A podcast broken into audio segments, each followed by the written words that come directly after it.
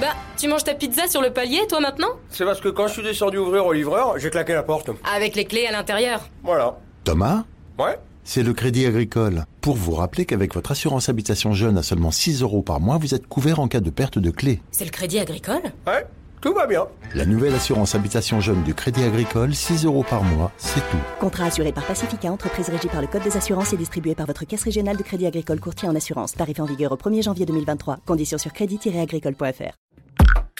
Genside présente. Ne pas avoir de rapport sexuel pendant une longue période, ça peut être synonyme d'inquiétude, voire d'angoisse. Pour parler concrètement, les Français auraient 8,7 rapports sexuels par mois, ce qui équivaut en moyenne à 2 par semaine. Les rapports sexuels sont considérés comme un besoin primaire dans notre société. Or, ils peuvent nuire à votre libido à terme.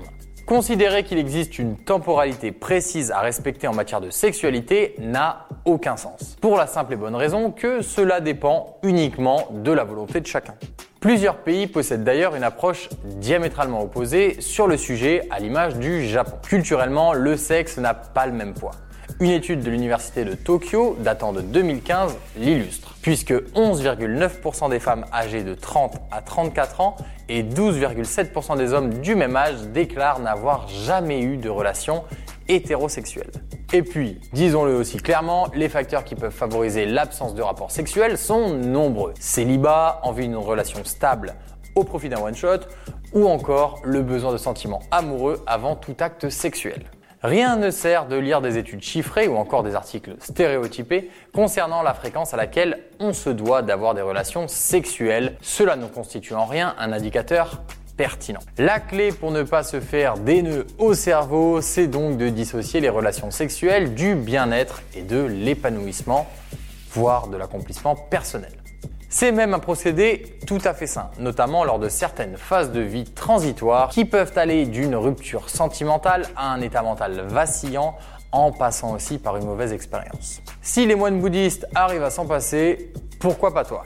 Autre point abordé, pourquoi se sentir mal sans sexe à partir du moment où certains aléas de la vie non maîtrisables, comme la maladie ou plus simplement l'âge, privent des milliers de personnes du fait d'avoir des relations sexuelles. Et puis honnêtement, en cas d'abstinence, rien ne vous empêche de pratiquer la masturbation qui constitue bien plus qu'une simple activité de substitution. Elle permet d'explorer son corps sous un autre angle en se réappropriant en quelque sorte son corps de façon plus personnelle. Le sexe n'a nullement besoin d'être au centre de vos préoccupations. Aucune règle sur la question n'est gravée dans le marbre puisque le désir est un sentiment fluctuant dont l'évolution n'a pas d'explication rationnelle. Ne perdez jamais de vue le fait que le seul facteur qui doit influer votre jugement reste l'envie et le désir.